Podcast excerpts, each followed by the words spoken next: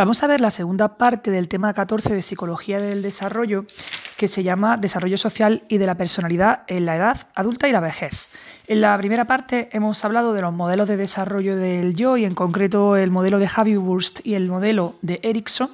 Hemos visto el envejecimiento exitoso y también hemos hablado de la adultez intermedia, si hay una etapa de, estabilidad o crisis, y de las relaciones familiares en la vida adulta y la vejez. En concreto, de estas relaciones familiares hemos hablado del enamoramiento, la vida en pareja y la descendencia, el nido vacío y, por último, la generación sándwich. Ahora nos quedan dos preguntas para terminar este tema. La primera sería una que tiene que ver con la vida laboral, donde vamos a hablar pues, de la búsqueda de trabajo, del estatus laboral y luego de la jubilación. Y una sexta pregunta, que ya sería la última del tema, que sería la del enfrentamiento de la muerte, donde tendríamos que ver cuáles son los factores que afectan a la forma de enfrentar la muerte y por último, pues el proceso de la muerte en sí. En concreto vamos a hablar del trabajo de Kubler-Ross. Pues vamos a empezar con esta pregunta número 5 de la vida laboral, donde empezamos haciendo mención a una cosa importante y es que los adultos pasan al menos siete horas y media al día en su ocupación laboral, en su ocupación profesional. Y en, esta, en, este, en el trabajo pues vamos a encontrar amigos y enemigos, vamos a adquirir sentido de competencia o de incompetencia y vamos a lograr o no nuestras aspiraciones. Así que el mundo laboral es importante y tenemos que atenderlo. ¿no? El mundo laboral pues, es un entorno que ayuda a la persona a formar su propia identidad y en la que es fácil identificarse con la profesión que se ejerce. Vamos a empezar en, ese, en esa evolución por eh, la primera parte que es buscar trabajo. Los jóvenes cuando buscan empleo normalmente escogen puestos de trabajo que estén bien remunerados. Evidentemente, si pueden ganar bien, pues buscan trabajo bien remunerado. Y van a relegar a un segundo lugar la satisfacción con el empleo. Es decir, que los jóvenes, según esto, buscan trabajos que estén bien pagados y bueno, ya si me gusta más el trabajo o menos, pues que tampoco pasa nada, ¿no? Las personas saben muchas veces que deben cambiar de puesto de trabajo a lo largo de su vida y es bastante improbable que se permanezca ocupando el mismo rol en la misma empresa durante toda la vida laboral. ¿La familia de origen tiene influencia en esta búsqueda de trabajo? Pues claro. Y puede hacerlo de forma directa o indirecta. De forma directa, hombre, porque si tus padres pueden, pues te van a echar una mano para conseguir que te contraten, ¿no? Van a usar su red social de apoyo para conseguir la contratación del hijo. Y otra forma directa sería también, pues, animando al hijo a ocupar un determinado puesto laboral o rol profesional. De manera indirecta, ¿cómo pueden influir en, en, esta búsqueda de trabajo? Bueno, pues lo pueden hacer de forma indirecta de multitud de formas, porque, por un lado, si tú facilitas el acceso de tu hijo a la formación o al revés, mm, le pones impedimentos para que se forme, para que estudie, estás, estás influyendo indirectamente en, en, que tu hijo en el futuro trabaje o no, o que tenga un tipo de trabajo u otro.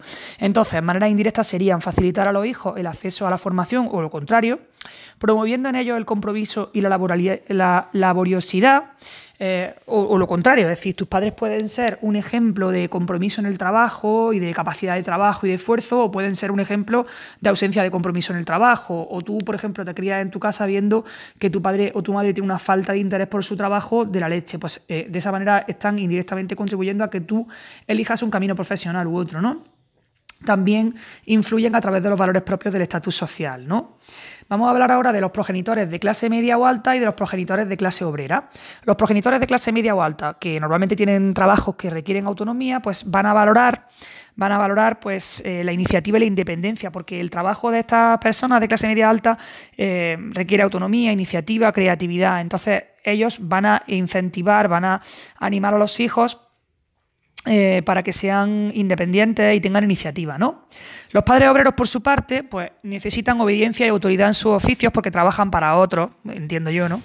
Y entonces tienden a valorar la obediencia y la conformidad en su descendencia. Así que al final, pues eh, padres y madres van a enseñar a sus hijos los valores y actitudes propias de su rol social, lo que facilitará que estos adopten dicho rol y busquen trabajo acorde al mismo. ¿Cuándo es mayor el grado de transmisión de estos valores relativos a la profesión? Pues el grado de transmisión es mayor en el caso de las profesiones liberales. o sea, eh, los, padres que tienen estas profesiones, digamos, de clase media alta, profesionales liberales, pues van a influir más, van a transmitir más esos valores relativos al trabajo en sus hijos que en el caso de la familia obrera. Y esto es lo que pone aquí que facilitará el cambio social. Ya hemos hablado del acceso al mundo laboral. Ahora vamos a hablar del estatus laboral. Y claro, cuando hablamos de estatus laboral, pues estamos hablando de sueldo, estamos hablando de horario, mm, también de la calidad de la organización en la que se trabaja y todo esto, ¿no? ¿Qué, pasa con el sueldo? Lo primero que tenemos que decir del sueldo es que es un factor extrínseco, claro, porque eh, yo puedo estar súper contenta con mi trabajo porque me llena como persona, eso sería un factor intrínseco, o puedo estar súper contento porque gano 150.000 euros al año. Pues esto es un factor extrínseco, el sueldo, ¿no? Eh, pues resulta que el sueldo pasa a ocupar un segundo lugar detrás de la calidad de la vida laboral, que como acabamos de decir, es un factor intrínseco, o sea, que para la persona es más importante sentirse a gusto en el trabajo que ganar una pasta. Hombre, que ganar una pasta es precioso, ¿no? A mí me, a mí me encantaría ganar más, ¿no? Pero bueno, eh, es eh, ocupa un segundo lugar eh, detrás de la calidad de la vida laboral. Podemos preguntarnos entonces de qué depende la calidad de la vida laboral. Bueno, pues está determinada por varias cosas. Por ejemplo, la capacidad de controlar los horarios laborales. Pues oye, si tú tienes una flexibilidad en tu, en tu jornada laboral que hace que puedas compaginar con otras cosas o que te sientas que tú estás en control, eh, que si tienes que fichar a esta hora, salir a esta hora y además a lo mejor pues tienes un horario comercial que son muy duros. En fin, hay ciertos horarios que son complicados, ¿no? Entonces, esa calidad pues viene determinada por la capacidad de controlar los horarios laborales por las relaciones personales en el lugar del trabajo, especialmente con el jefe, y por la calidad de la organización en la que se trabaja, la naturaleza del trabajo o la posibilidad de compatibilizar eh, el, horario laboral y familiar. Claro, es que es muy importante que tú estés en tu centro de trabajo y que te lleves bien con tus compañeros o que te sientas reconocido, querido, eh, aprobado por las personas, por ejemplo, que te guían. Pues esto es súper importante, ¿no? O que estés en una organización porque tenga una calidad en el sentido de que tú veas que eh, sabes dónde, hacia dónde se dirige tu organización, que hay un plan, que hay un objetivo, que las cosas van bien. Luego la naturaleza del trabajo, porque yo, por ejemplo, sería incapaz de trabajar en un laboratorio, cada uno tiene que, tiene que estar allí donde siente que, que está lleno, ¿no?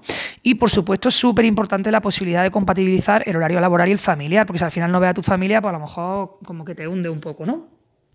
Así que pues todos estos serían factores que influyen en la calidad de la vida laboral, que es el factor intrínseco que está en primer lugar por encima del sueldo. Hemos hablado de la relación con los compañeros y la relación con el jefe. Resulta que el apoyo del supervisor o de tu jefe pues es súper importante, es súper importante especialmente para las mujeres trabajadoras, ¿no? Se ha argumentado, se ha argumentado que las mujeres tenían una ventaja de salud. Cuando las mujeres no trabajaban fuera de casa, pues se argumentaba que las mujeres tenían una ventaja de salud. Em, porque, claro, la esperanza de vida de las mujeres eh, siempre ha sido mayor que la de los hombres. Entonces se decía, ah, claro, es que las mujeres tienen más esperanza de vida y más salud porque tienen esa ventaja de salud que les proporciona no trabajar fuera del hogar. ¿Por qué? Porque esto le evita el estrés y el cansancio. Bueno, pues esta hipótesis o esta tesis resulta que se desmorona. ¿Por qué? Porque las mujeres actuales siguen teniendo mayor esperanza de vida que los hombres eh, y sin embargo las mujeres con trabajos remunerados se muestran más saludables tanto física como mentalmente que las que solo trabajan en su hogar. Así que esa tesis de que las mujeres tenían más salud y más esperanza de vida porque como estaban en casa no tenían estrés, pues mm, es mentira. Y es mentira y se ve porque las mujeres que trabajan fuera eh, pues están más saludables física y mentalmente. De hecho, de hecho, no aparecen diferencias significativas entre mujeres que trabajan en el hogar o los que la hacen de forma remunerada en cuanto a lo que son pues ataques al corazón, mortalidad y cosas así súper chungas. Sin embargo, es curioso porque sí que aparecen diferencias en cuanto a salud mental. O sea que infarto y mortalidad, no, tanto las mujeres que trabajan en casa como las que trabajan fuera eh, tienen el mismo, los mismos índices de mortalidad o de infarto. Sin embargo, con respecto a la salud mental, sí que tenemos que decir que las mujeres que trabajan fuera de su casa eh, están, salen mejor paradas que las mujeres que están solo en el hogar, porque la mujer que tiene un trabajo fuera tiene una sensación, una mayor sensación de bienestar subjetivo y al final padece menos depresiones, ¿no? Así que las ventajas de trabajar fuera del hogar para la salud psicológica de las mujeres se van a dar en todos los casos, pero sobre todo además cuando se ocupan puestos de responsabilidad, supongo que porque eh, la persona tiene una sensación de, bueno, eso, de importancia, de relevancia. Ahora vamos a hablar de dos hipótesis, la hipótesis de la escasez de recursos y la hipótesis de la expansión, y esto lo he visto yo bastante en las preguntas de examen. ¿Qué es la hipótesis de la escasez de recursos? Bueno, pues eh, esta hipótesis lo que argumentaba, o sea, antes se argumentaba que las energías de la persona son limitadas. Entonces, si tú tienes un trabajo fuera y tienes un trabajo dentro, pues al final vas a petar. O sea, aquí la, la hipótesis de la escasez de recursos dice que quienes tienen un trabajo no tienen energías para ser al mismo tiempo una buena esposa o esposo, una buena madre, un buen padre porque al final un trabajo demandante va a suponer inevitablemente conflictos y problemas en el hogar. Pues frente a esta hipótesis de la escasez de recursos, donde dice tú tienes la energía que tienes y al final, eh, si eres buen profesional, vas a ser mal padre o al revés, pues frente a esa hipótesis de la escasez de recursos tenemos la hipótesis de la expansión, que se basa en las ganancias que se producen de la experimentación de múltiples roles. Es decir, que la persona que puede ejercer diferentes roles, es decir, yo puedo ser madre de mis hijos y ser muy feliz como madre y esposa, pero es que además me flipa mi trabajo como profesora, acompañar a los adolescentes en su crecimiento y ese, ese sentido de experimentar distintos roles en mi vida, pues me da un sentido de competencia, de prestigio, de reconocimiento social y de remuneración económica y todo esto hace que el balance entre ganancias y pérdidas, pues cuando yo hago ese balance, evidentemente priman las ganancias sobre las pérdidas, ¿no? Vaya, que al final pues compensa, ¿no? Y esta hipótesis de la expansión es válida tanto para hombres como para mujeres. Pues ya habríamos visto la parte del estatus laboral y ahora nos vamos a la pregunta de la jubilación, que es bastante larga. Bueno, dentro de la vida laboral vamos a ver el apartado de la jubilación, que es el apartado con el que termina esta pregunta, pero que es, vamos, la mitad de la pregunta porque es bastante larga, ¿no? ¿Qué es la jubilación? Pues es una transición, una transición de que llevas 30, 35, 40 años trabajando y ahora dejas de trabajar. Es una transición y se pasa por cinco fases diferentes que no son secuenciales ni es necesario que todas las personas adultas pasen por ellas. Esto es otra pregunta de examen que yo la he visto, el hecho de que esas cinco fases diferentes ni son secuenciales ni es necesario que todo el mundo pase por ellas, ¿no? Pero si las definimos, esas cinco fases serían la fase de prejubilación, jubilación, desencanto, reorientación y estabilidad. ¿Qué pasa en la fase de prejubilación? pues es el periodo previo a la jubilación real. Y las personas pues comienzan a prepararse para el retiro laboral. Empiezan a preguntarse, imaginar pues cómo será su vida una vez jubilado. Ahí con tu piña colada en Waikiki, maravilloso, ¿no? Luego está la fase de jubilación. Esta fase ya comienza en el momento en que la persona deja el trabajo y puede materializarse de tres formas diferentes. Es decir, la persona que deja de trabajar puede vivirlo de tres formas distintas, como una luna de miel, como el descanso, como un descanso y relajación o desde la continuidad. Luna de miel. Ay, qué romántico, la luna de miel. Pues es ese momento en el que acabas de dejar de trabajar y empiezas a realizar pues, aquellas actividades que llevas tiempo queriendo hacer, pero que, claro, las obligaciones laborales pues, no te lo permitían. Tú tenías muchas ganas de viajar, de retomar ciertos estudios, pero estabas trabajando, entonces no podías. Pues ahora empiezas a luna de miel donde empiezas a permitirte todas esas cosas que para ti eran como lujo, tío, viajar, clases de pintura, pues todo esto, ¿no? La persona está feliz de tener tiempo y es, una fase característica de aquellos adultos que se jubilan voluntariamente, es decir, que, que tú querías dejar de trabajar y además tienen suficientes recursos económicos como para poder llevar a cabo todas o parte de sus fantasías. Claro, pues si te jubilas pero no tienes un duro, pues a lo mejor no lo vives de una manera tan guay como cuando dices me he jubilado y tengo dinero para empezar, pues venga, que este puente me voy a ir a Londres, ¿no? Bueno, eso será la luna de miel. Luego tenemos el descanso y la relajación. Eh, el adulto en esta ocasión, si materializa su jubilación desde el descanso y la relajación, lo que va a hacer es que va a descansar de las obligaciones que ha debido sobrellevar durante su vida activa, ¿no? Y por último, si se vive la jubilación desde la continuidad, pues las personas eh, que, lo hacen así siguen realizando algunas de las actividades que realizaban cuando aún estaban trabajando. Por ejemplo, si eras agricultor y te has jubilado, pero a lo mejor pues continúas teniendo tu huerto o por ejemplo, si, si eras carpintero y ahora, venga, has jubilado, pero decides que te pasa la maquetación porque necesitas, quieres seguir activo, ¿no? Así que eh, en la fase de jubilación, pues podríamos enfocarlo desde la luna de miel, desde el descanso y la relajación o desde la continuidad. Ya hemos visto la fase de prejubilación y la fase de jubilación de esas cinco fases que hemos dicho. La tercera fase sería la fase del desencanto. Aquí la persona descubre pues, que las fantasías que tenía asociadas a la época de jubilación no se cumplen y esto puede ocurrir por varias razones, ¿no? Puede, por ejemplo, ocurrir porque muere tu pareja o porque llega una enfermedad o, o, simplemente porque las expectativas que tenías previas pues se alejan de la realidad. Entonces nos meteríamos en una fase de desencanto. La cuarta fase sería la fase de reorientación, donde, claro, ya has visto que esas expectativas previas se alejan de la realidad, pues lo que vas a hacer es abandonar estas expectativas que tenías antes de la jubilación, no solo las expectativas positivas, sino también las negativas, ¿no? Y vas a explorar nuevas posibilidades. Eh, la persona en la fase de reorientación pues toma decisiones y logra organizar una rutina nueva dentro del retiro. Esta rutina es una rutina, digamos, más realista porque tiene en cuenta las posibilidades reales de jubilación y también los inconvenientes que acarrea. Por último, la última etapa sería la fase de estabilidad, donde ya el jubilado pues, consigue una rutina estable y satisfactoria en su día a día.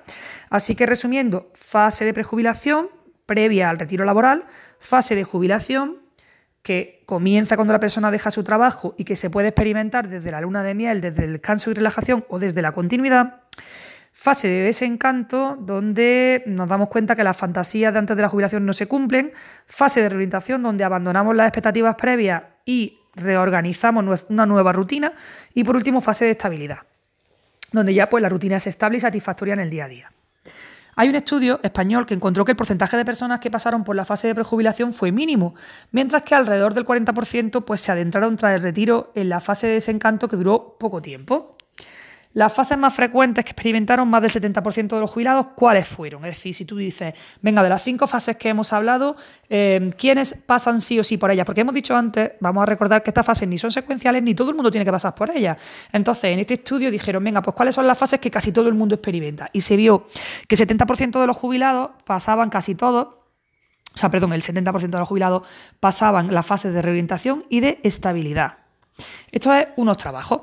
Otros trabajos pues apoyan la idea de que la mayor parte de los jubilados pasan por la fase de luna de miel tras la jubilación y muestran mayores niveles de energía a estas personas, salud psicológica y satisfacción interpersonal. Estas fases nos dice aquí que las definió Ashley, porque dice ahora que las fases de Ashley permiten dibujar diferentes perfiles o formas de pasar la transición de la jubilación, de la jubilación ¿no? Eh, ¿De qué depende, aparte de, digamos, de cómo afronta la persona las distintas etapas de la jubilación, de qué depende también cómo se vive? Pues también depende del momento histórico, claro, porque mm, nosotros ahora mismo la jubilación en España es con 65 años, pero por ejemplo mi generación ya sabemos que vamos a tener que trabajar hasta los 67 mínimo, ¿no? Entonces, los cambios asociados a la jubilación también se van a relacionar con el momento histórico porque, por ejemplo, los gobiernos pueden decidir aumentar la edad de jubilación. Los trabajos puentes tienen un efecto positivo en las personas mayores porque les va a proporcionar satisfacción laboral y personal, así como en los que la inversión de tiempo y trabajo se ve recompensada económicamente o en base a la sensación de que el trabajo realizado por la persona mayor se respeta o valora. Aquí no habla mucho de lo que son los trabajos puente, pero entiendo yo que será pues como eso, lo que hemos dicho antes del huerto, ¿no? Pues como que hay una cierta continuidad, venga, deja de trabajar, pero tienes ahí un trabajo puente donde, donde tienes eh, una satisfacción de que todavía sirve y eso, pero vamos, que aquí no lo explica mucho lo que son los trabajos puente. Eh, ya para cerrar esta pregunta, nos, falta la adaptación a la jubilación, ¿no? Eh, digamos, pues vamos a analizar una serie de factores que tienen que ver con cuando te jubilas, qué pasa con tu vida de pareja, qué pasa con tu salud, qué pasa con tu estatus profesional. Pues todo esto lo vamos a ver ahora mismo, ¿no? De hecho, vamos a ver cinco factores que tienen que ver, o sea, bueno, cinco factores y cómo se relacionan con la jubilación. En concreto, la vida marital, la salud, el estatus profesional, el apoyo social y los recursos económicos. La vida marital, bueno, pues resulta que eh, estar casado se, ha visto que es uno de los factores asociados con el mayor bienestar tras la jubilación. Es decir, que hay una asociación entre el estado civil y la satisfacción vital, de manera que las personas que están casadas, eh, cuando se jubilan, pues parece que experimentan mayor satisfacción vital realizan más actividades de ocio, tienen mejor salud física y psicológica y experimentan mayor apoyo social. Claro, cuando tú dejas de trabajar se reduce el estrés y desaparecen los problemas laborales. Y todo esto que acompaña al retiro se asocia con un aumento en la calidad de vida marital, porque en la etapa de jubilación, claro, eh, como tienes más tiempo, pues aprovechas para redescubrir a tu pareja, para salir más juntos, para aprovechar y, y vivir más cosas juntos, ¿no? Entonces, la etapa de jubilación se define como una etapa de segunda luna de miel, porque los miembros de la pareja pues, vuelven a pasar pues, por una etapa donde tienen tiempo para reconocerse, valorarse y disfrutar de la compañía mutua. Tras la jubilación, los valores se implican más en las labores del hogar y en el cuidado de la prole, por lo que las mujeres tienen más tiempo para sí mismas. Y así, pues aumenta la satisfacción marital al tiempo que el marido aprende a disfrutar de aquella parte de la vida que las obligaciones laborales le impidieron ejercer, ¿no? Esto con respecto a la vida marital y la jubilación. Con respecto a la salud, claro, aquí va, eh, si tú te jubilas pero tienes una pareja dependiente o un hijo que depende de ti, pues el ajuste al retiro va a ser vivido de forma negativa, ¿no? Eh, o también, por ejemplo, si te jubilas pero tu salud se resiente, pues esto mm, no lo vas a vivir de la misma manera que si te jubilas y estás sano y estás hecho un toro, ¿no? Entonces, en los casos de dependencia de la pareja o algún hijo, pues el ajuste al retiro va a ser vivido de forma negativa eh, así como en el caso de que la salud propia esté afectada. Y no es extraño observar pues, que la dependencia de algún familiar produce una jubilación anticipada. Esto también es muy pregunta de examen. ¿eh? Eh, ¿Existe relación entre jubilación y empeoramiento de la salud? No. Parece que no existe una relación entre que te jubiles y que empeore tu salud, porque la salud va a depender del estilo de vida que has mantenido a lo largo de toda tu vida, no de que te jubiles, ¿no? Vamos a ver el tercer elemento relacionado con la adaptación a la jubilación, que sería el estatus profesional. Eh, ¿Qué carreras parece que se ajustan mejor a la jubilación? Es decir, las personas que se jubilan, ¿cuáles son las que se adaptan mejor a, dejar de trabajar? Pues son esas personas que han tenido carreras laborales u ocupaciones de mayor estatus y de mayor nivel educativo. ¿Esto por qué es así? ¿Por qué se adaptan mejor las personas pues, con, con, mayor nivel educativo en sus profesiones previas? Porque estas personas son proclives a mantener un trabajo puente y también a implicarse en asociaciones relacionadas con su rol profesional. Eh, también a mantener el contacto con algunos eh, compañeros. Claro, esto tiene sentido, porque tú has tenido un trabajo a lo mejor de mucha cualificación y ahora te jubilas, pero te encanta, por ejemplo, ser voluntario en una asociación que apoya a personas que han trabajado en lo tuyo. Pues lo hablábamos también en la primera parte del tema, pues si tú eres empresario y has vivido muchos retos profesionales a nivel empresarial y ahora te has jubilado, pero te encantaría transmitir pues, pues tu expertise, tus conocimientos, también pues todo lo que has aprendido de la experiencia a nuevos emprendedores. Pues claro, esto Claro, sería ese trabajo puente donde te implica eh, en, asociaciones relacionadas con tu rol y eso te hace sentir satisfecho, ¿no? Por el contrario, pues quienes han sido obreros o han tenido profesiones de menor estatus en la escala laboral, pues suelen tener más problemas para mantener el estatus económico, claro, porque a lo mejor se han quedado con una pensión más básica, ¿no? Y también, pues, para mantener su posición social o encontrar respeto. Em, es más difícil que estas personas, que estas personas obreras, pues em, se imaginen lo que harán después de jubilarse. Mientras que los profesionales que han obtenido reconocimiento personal y profesional, pues van a ser más proclives a, a prever continuidad tras el retiro, ¿no? ¿Qué pasa con los profesionales que ocupaban puestos que necesitaban de relaciones interpersonales? Pues que estas personas suelen jubilarse más tarde y sienten mayor bienestar tras la jubilación, ¿no? Claro, es verdad que muchas veces, yo que sé, yo tengo algunos tíos que son médicos y se han jubilado, pero todavía acudimos a ellos porque para nosotros son personas que representan un conocimiento, eh, un conocimiento experto en algo que es importante y claro, esos puestos que necesitaban relaciones interpersonales, pues es verdad que yo, mis tíos médicos se han jubilado a lo mejor con 70 años y porque es que han seguido trabajando porque les encanta y claro, a lo mejor pues sienten ese mayor bienestar tras la jubilación. ¿Cuándo habría, sin embargo, una transición complicada a la jubilación? Bueno, pues cuando la persona que se jubila no siente que haya alcanzado sus metas profesionales, cuando, mm, cuando ha tenido a lo largo de su trabajo estresores continuos o se ha sentido pues, incapacitado para tomar decisiones en su trabajo. Pues todo esto haría que la transición a la jubilación fuera más complicada. Cuarto factor relacionado con la adaptación a la jubilación sería el apoyo social.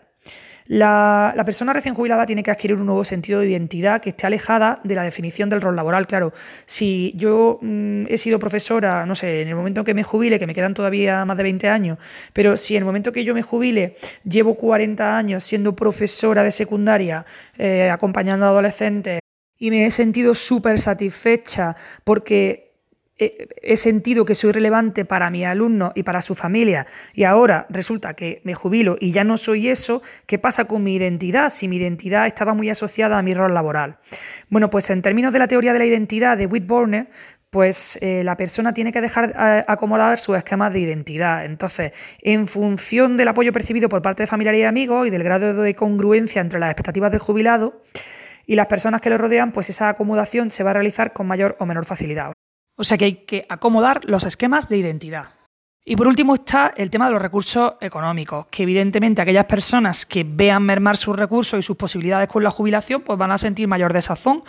Claro, porque si te jubilas y te quedas con una pensión que es una basurilla y ves que no llega a fin de mes, pues evidentemente eh, esto va a crear mayor desazón con respecto a quienes pueden mantener actividades de ocio o incluso iniciar nuevos hobbies y entretenimientos. Pues estos factores, la vida marital, la salud, el estatus profesional, el apoyo social y los recursos económicos suelen darse juntos. Y es la conjunción de varios de ellos la que va a explicar la adaptación a la jubilación. ¿Quiénes son las personas que mejor se van a adaptar a la jubilación? Hombre, pues aquellas personas que tengan mayores recursos económicos, con mejores trabajos y estatus social, cuyo trabajo le ha permitido un estilo de vida más saludable y que pueden mantener un estilo de vida similar al laboral. Pues esas personas son las personas que mejor se van a ajustar al retiro. Sin embargo, aquellos individuos que tienen actitudes negativas en el periodo de prejubilación, que tienen salud pobre y que tienen bajos ingresos, pues se van a adaptar peor al periodo de jubilación, lo cual es bastante obvio, ¿no? Con esto terminaríamos esta pregunta número 5 de la vida laboral y ya nos queda solo la pregunta número 6 que tiene que ver con el enfrentamiento a la muerte.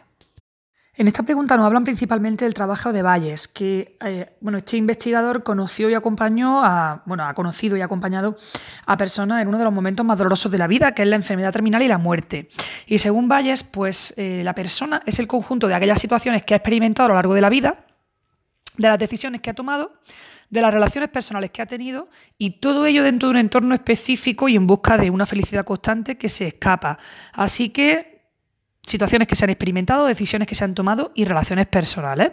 Y todo ello pues en un marco de buscar la felicidad. Cuando consideramos la muerte como una tarea evolutiva, pues esto nos va a permitir considerar a la persona que muere de forma holística, es decir, de forma global, como que la muerte forma parte de la globalidad de la vida. Y esto contrarrestaría pues con la fuerte medicalización occidental de la muerte, que aquí viene a decir un poco como que en el mundo occidental queremos impedir que ocurra la muerte y la medicalizamos en vez de aceptar la rollo budista, eh, donde contemplamos que la muerte pues forma, es algo más de la vida, porque tenemos una visión más global, más holística. Vamos a hablar ahora de los factores que afectan a la forma de enfrentar la muerte y por otro lado del proceso de la muerte en sí mismo. Con respecto a los factores que afectan a la forma de enfrentar la muerte, pues tenemos tres. Uno sería el momento evolutivo en el que se produce, luego la plenitud alcanzada, cuando llegamos al final de la vida, si nos sentimos plenos o no, y luego el significado cultural, es decir, en la sociedad donde nosotros vivimos, cómo se concibe la muerte. En primer lugar, el momento evolutivo. Evidentemente no es lo mismo eh, la muerte de una persona anciana de 91 años que la muerte de una persona joven de 25. ¿Por qué? Hombre, pues porque cuando una persona muere con 25 años o a edades tempranas, cuando muere un niño, la familia del fallecido sufre mucho más y es mucho más difícil la recuperación. ¿Esto por qué es así? Hombre, porque ocurre en un momento no normativo. Si lo recordamos, hay sucesos que son normativos y sucesos que son no normativos. Los no normativos pues son sucesos que afectan a la persona en cuanto a ser único y singular. Por ejemplo, un divorcio no es un suceso normativo. ¿Por qué? Porque todo el mundo no se divorcia. Entonces, un divorcio, por ejemplo, sería un cambio no normativo. ¿Cuáles serían los cambios normativos? Pues serían aquellas cuestiones que afectan a las personas dependiendo del momento en el que han vivido. Ya aquí sí que hablaríamos de lo normal, de lo que suele suceder cuando tienes cierta edad líneas generales, no porque tú seas Pepe Pérez, sino porque todo el mundo cuando atraviesa esa etapa pues suele vivir este acontecimiento. Eso sí sería un cambio normativo. ¿Qué pasa? Pues que morirse con 25 o con 30 años no es un momento normativo. Hay una cosa que ocurre precisamente porque, claro, morirse joven no es un cambio normativo y, y, eso es lo que hace que las personas jóvenes tengan ese sentido de omnipotencia, de inmortalidad, que vivan pues esa fábula personal que definía el Kind o el Kind, ¿no? que decía, bueno, la fábula personal sabemos que es la creencia esa de que lo que me pasa a mí no le pasa a nadie. Yo soy el único en el mundo a lo que le pasa al que le pasa esto. Que lo vimos, por ejemplo, en la adolescencia, que era muy típico la fábula personal. Bueno, pues la fábula personal eh, y el sentido de omnipotencia e inmortalidad que acompaña a a esta fábula personal hace que eh, la juventud sea un momento en el que la muerte no preocupa, porque eso es cosa de que ocurre a otros y a los ancianos, pero yo si tengo 30 años, 35, ¿cómo me voy a morir? ¿no? Y esta es la razón por la que la adolescencia y la joven adultez están caracterizadas por conductas de riesgo que son frecuentes, ¿no? Y precisamente por eso, por es por esta razón por la que la accidentalidad tiene eh, resultados mortales bastante elevados, ¿no? ¿Qué pasa cuando la gente llega a la década de los 30? Pues que aquí ya casi todas las personas han sufrido la pérdida de familiares y amigos cercanos. Y por este motivo, entre los 25 y los 60 años, pues el principal temor de las personas es fallecer dejando cuestiones inconclusas. Yo estaba pensando aquí sobre todo si tiene hijos, ¿no? Entonces, según avanza la vida, pues van aumentando las probabilidades de sufrir la propia muerte o de la de seres cercanos. Y los ancianos, pues piensan más en la muerte, pero le, le temen menos. Por eso tienen menos ansiedad que los jóvenes ante la misma. Hombre, yo entiendo que tienen menos ansiedad porque entienden que forma parte ya, o sea, están al final de su vida, comprenden que van a morir, pero claro, una persona joven tiene más ansiedad con la muerte, ¿no? Entonces no es extraño que en esta época pues se haga testamento, se preparen las propias lápidas o se aclare a las personas cercanas pues dónde quieren ser enterrados o que esparzan sus cenizas, porque ya la persona que está en su vejez está integrando que la muerte está cerca, ¿no? Hay un estudio que hizo Berger en 2009 donde describía pues, que los ancianos preferían dedicar su tiempo a estar con familiares antes que con personajes conocidos, prestigiosos e ilustrados, claro, porque ya estás cerca del final de tu vida y te vas a lo importante que es estar con las personas a las que quieres, ¿no? Este dato pues, se replicó en una muestra de jóvenes con SIDA y se comparó a quienes tenían síntomas con quienes no los tenían. Y todo eso se relacionó con la cercanía de la muerte. ¿Qué se vio en este estudio? Pues que aquellas personas que tienen cerca su fin prefieren estar con los seres queridos, resolver antiguas rencillas y recordar la importancia que las personas queridas han tenido a lo largo de la vida.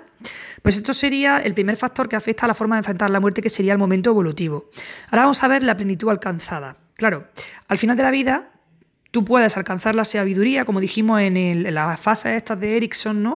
donde vimos que la persona en su vejez pues puede, bueno, vimos que se sucedían una serie de retos que caracterizaban cada etapa y vimos que la persona en su vejez pues podía verse en la dicotomía entre la integridad del yo frente a la desesperación y que cuando la persona conseguía pues aceptar sus errores vitales, sus fracasos y juntarlos con sus éxitos en la vida, pues lograba la sabiduría. Entonces, cuando tú llegas al final de tu vida y sabes que la muerte está ahí, no la vas a afrontar igual si sientes plenitud, si sientes sabiduría, si ves que, bueno, que estás satisfecho con la vida que has tenido, incluso aunque hayas cometido errores, pues claro, esto eh, lo tendríamos en oposición a que tú afrontes tu muerte desde la desesperanza, la desilusión, los deseos de vuelta atrás que vimos cuando, cuando la persona pues entraba en, en desesperanza. Entonces, aquellas personas que son sabias van a afrontar la muerte con mayor serenidad que quienes no han llegado a la plenitud. Pues es que es obvio, ¿no? Y luego, por último, el último factor que eh, afecta a la forma de enfrentar la muerte sería el significado cultural. ¿Por qué? Porque no es lo mismo cómo va a afrontar la muerte una persona budista, por ejemplo, que considera que la muerte forma parte de la vida y que además tiene unos familiares que están cerca ayudándola a morir y no están dejando que los medicamentos alteren su estado mental. O una persona católica que espera una vida mejor tras la muerte, una vida sin sufrimiento ni más finales. O por ejemplo, un ateo occidental que considera que tras la muerte pues solo queda el vacío. Evidentemente, unos afrontarán la muerte con menos estrés y sufrimiento que otros. Así que estos serían los tres factores que afectan a la forma de enfrentar la muerte. El momento evolutivo, la plenitud alcanzada y el significado cultural. Y ya para cerrar, solo nos queda el proceso de la muerte y en concreto vamos a hablar del trabajo de Kubler-Ross. Kubler-Ross lo que hizo fue un trabajo de investigación donde describió cinco etapas por las que pasarían todos los enfermos al enfrentarse a la muerte. Estas cinco etapas son la negación, la ira, la negociación, la depresión y la aceptación. El trabajo este de Kubler-Ross ha recibido crítica, ¿eh? no todo el mundo está de acuerdo con su trabajo porque la muestra que utilizó era de enfermos suizos de cáncer de mediana edad entonces las críticas han considerado pues, que quizá esta muestra no era representativa Claro, no era representativa de todas las culturas. Y luego, aparte, también otras críticas que se ha hecho, pues sería que la universalidad de las etapas cae por su propio peso, como que son obvias, ¿no? Y además, pues que claro, como se cogieron enfermos eh, de cáncer de mediana edad, pues tampoco es representativa de todas las edades. ¿Se han hecho investigaciones posteriores? Sí, y, han mostrado que estas etapas son posibles, pero no necesarias, ¿vale? O sea, que pueden darse, pero no necesariamente. Y también se ha demostrado pues, que se pueden dar varias al mismo tiempo y que no tienen por qué ocurrir de forma secuencial, es decir, unas antes que otras, ¿no?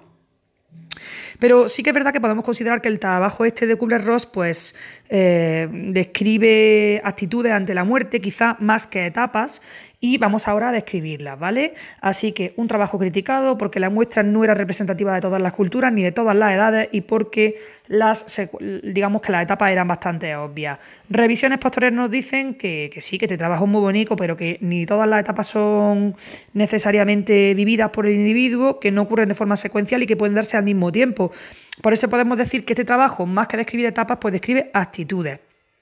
Vamos a describir cada una de ellas. La negación, hemos dicho negación, ira, negociación, depresión y aceptación. Pues venga, vámonos. La negación, pues esta es la que aparece con más frecuencia, esta actitud. No solo negación por parte del enfermo, sino también por los familiares, ¿no? La negación puede ser de dos tipos, puede ser parcial o puede ser total. Eh, cuando hablamos de una negación total, estamos diciendo, pues no, no, yo que me voy a estar muriendo, hombre, no me estoy muriendo. O parcial sería, bueno, sí, tengo cáncer con metástasis y no me están medicando, pero no todo el mundo muere, ¿no? Así que negación total o parcial. Hay un efecto secundario indeseable que acompaña esta negación. Es que no se habla de la muerte. Cuando tú niegas que te vas a morir, pues no hablas de la muerte, ni de los síntomas, ni de la enfermedad.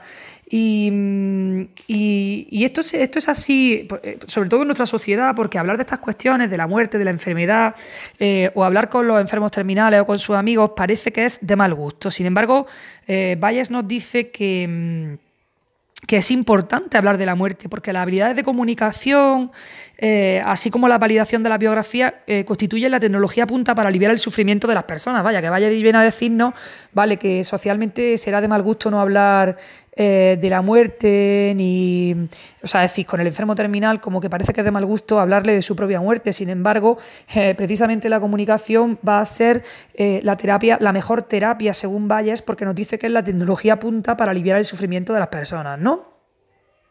Y de hecho, pues se ha reconocido el derecho del paciente a conocer su muerte inminente, porque es verdad, yo recuerdo también, o sea, a mí a veces me cuentan personas pues que en el pasado tuvieron familiares enfermos y que le ocultaron que estaban muriendo. Eh, pero hoy, bueno, porque pensaban que iban a sufrir más y sabían que se iban a morir y todo esto, pero hoy se reconoce el derecho del paciente a conocer su muerte inminente, es decir, que no se le puede ocultar, que va a morir, ¿no? Y se reconoce el derecho también a hablar abiertamente de ello con familiares, profesionales sanitarios religiosos y de eh, estar acompañado por sus seres queridos ¿no? en el momento en el que se va a morir. Entonces ya habríamos hablado de la negación. Luego vamos a hablar de la ira. La ira sería cuando una persona descubre que va a morir y dice, pero ¿por qué yo? Entonces Berger o Berger en 2009 pues comenta esta investigadora que ella misma había sentido ira ante la muerte de su marido, ¿no? Claro, puede ser por qué me toca a mí morirme o por qué se tiene que morir mi pareja, por qué se tiene que morir mi hijo, ¿no? Eh, ella, por ejemplo, sentía ira eh, hacia su marido porque había fumado y también sentía ira hacia ella misma por no haber sido capaz de ayudarle a desengancharse del tabaco. Eh, también sentía ira hacia los militares que le enseñaron a fumar a los 17 para que se sintiera adulto. Y bueno, pues en fin, ira, ira, ira que puede ser hacia uno, hacia la persona que está enferma, hacia los que han hecho que esté enfermo. Y bueno, pues también ahí se marcan otros culpables como Dios, los profesionales sanitarios que atienden a la persona enferma. Así que ira. Ya hemos hablado de negación y de ira. Vámonos a la negociación.